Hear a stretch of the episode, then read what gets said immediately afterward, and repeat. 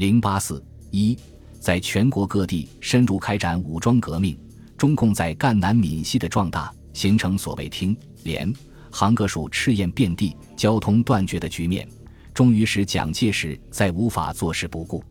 一九二九年年中，对桂战争基本结束后，蒋介石开始加紧对中共部队的进剿。六月，电令国民党驻漳州的张真部，如期遵令进驻龙岩，连城围剿残匪，以期一劳永逸。七月，任命金汉鼎为闽粤赣三省剿匪总指挥，集结赣。闽粤三省军队向闽西地区发动会剿，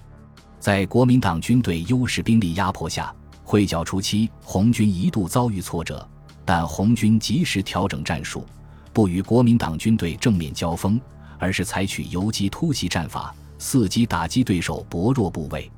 经过近两个月的奋战，到九月再次打破国民党的会剿，收复龙岩，占领上杭。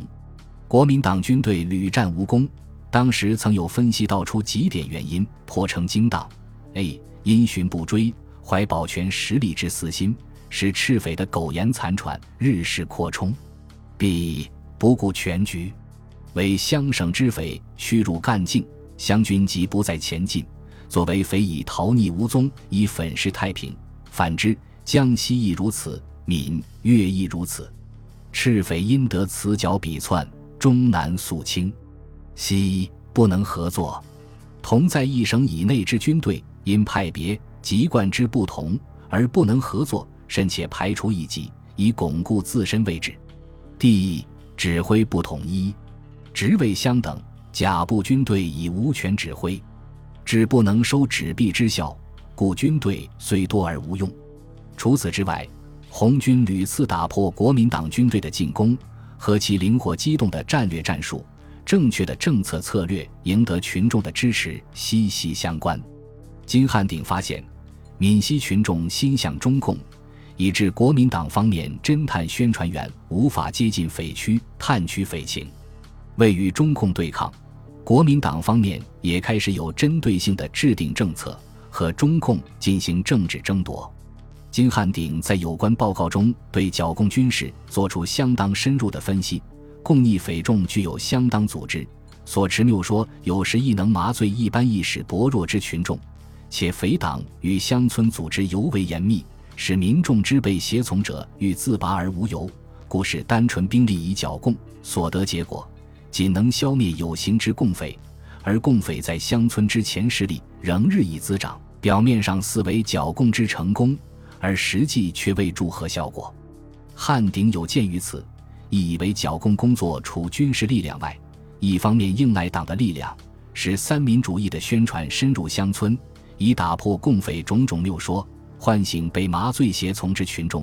同时用以分化共匪之内部而懈怠其团结。另一方面，应以政治设施严厉清乡而消灭共匪在乡村之组织。同时扶植民众自卫力量用于共匪之压迫，如是以党政军民全力活动，共匪将无戏可乘。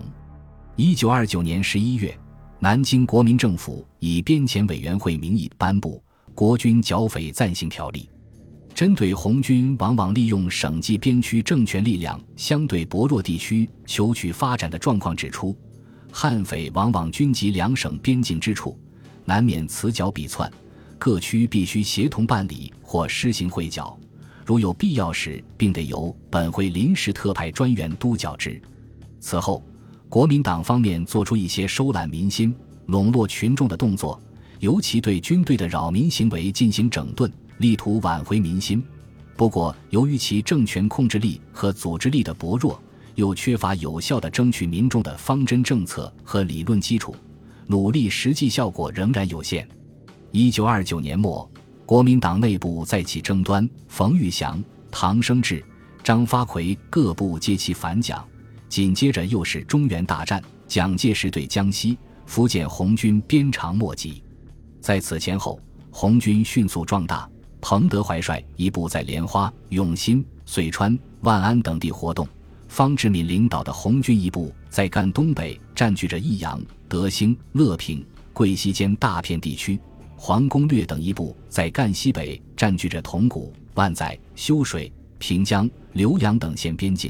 袁文才等一部在赣西占据着永新、宁冈、遂川等地；段月泉、李少九、胡竹生等部占据着吉水、永丰、南丰、乐安间之地区。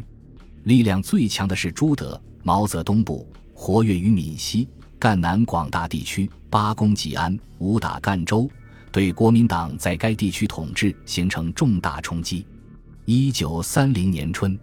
包括兴国、于都、宁都、瑞金、安远、寻乌等县的赣西南根据地初步形成。三月下旬，中共赣西南第一次代表大会在吉安富田召开，选举产生中共赣西南特委刘士奇任书记。随后，成立赣西南苏维埃政府，曾山任主席。与此同时，包括龙岩、永定、上杭、武平、长汀、连城等县的闽西革命根据地初步形成。三月十八日至二十四日，闽西第一次工农兵代表大会在龙岩召开，宣布成立闽西工农苏维埃政府，邓子恢任主席。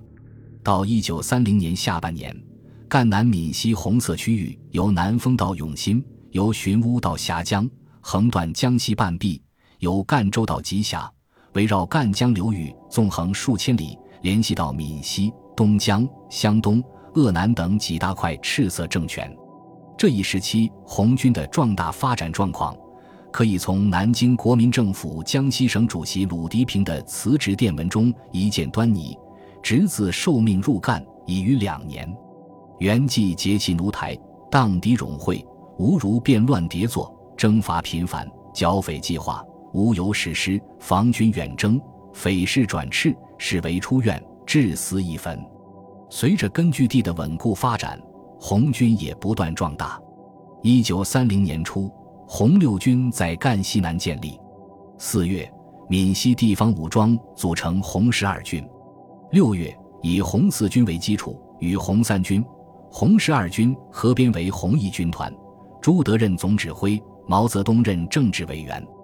红五军、红八军、红十六军合编为红三军团，彭德怀任总指挥，滕代远任政治委员。八月，红一军团与红三军团组成红方面军，毛泽东任前委书记兼政治委员，朱德任总司令，彭德怀任副总司令。赣南闽西根据地的迅速壮大，使之获得共产国际和中共中央的高度重视。十月二十四日。中共中央政治局在关于苏区的工作计划中谈到，我们现在确定湘鄂赣连接到赣西南为一大区域，要巩固和发展它，成为苏区的中央根据地。环绕着它的，首先是赣东北与湘鄂边两个苏区根据地，再则鄂东北与闽粤赣两个苏区也很重要。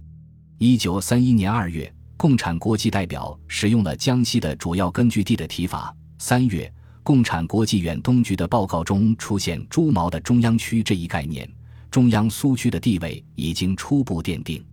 除中央苏区外，各地其他起义部队也相继建立了革命根据地，并得到不断发展。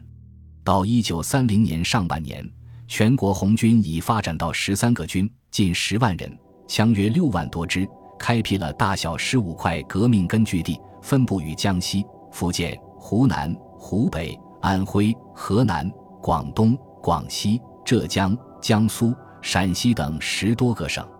其中主要有贺龙、周逸群等建立的湘鄂西苏区，潘忠儒、吴光志和徐向前等建立的鄂豫皖苏区，彭德怀、滕代远等建立的湘鄂赣苏区，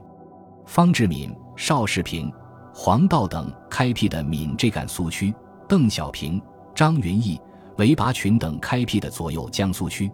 此外，在广东的海陆丰和海南岛、川东的宣汉、达县地区、江苏的如皋、南通、泰兴地区，也都建立过红军和革命根据地。革命的星星之火已发展成燎原之势。本集播放完毕，感谢您的收听，喜欢请订阅加关注，主页有更多精彩内容。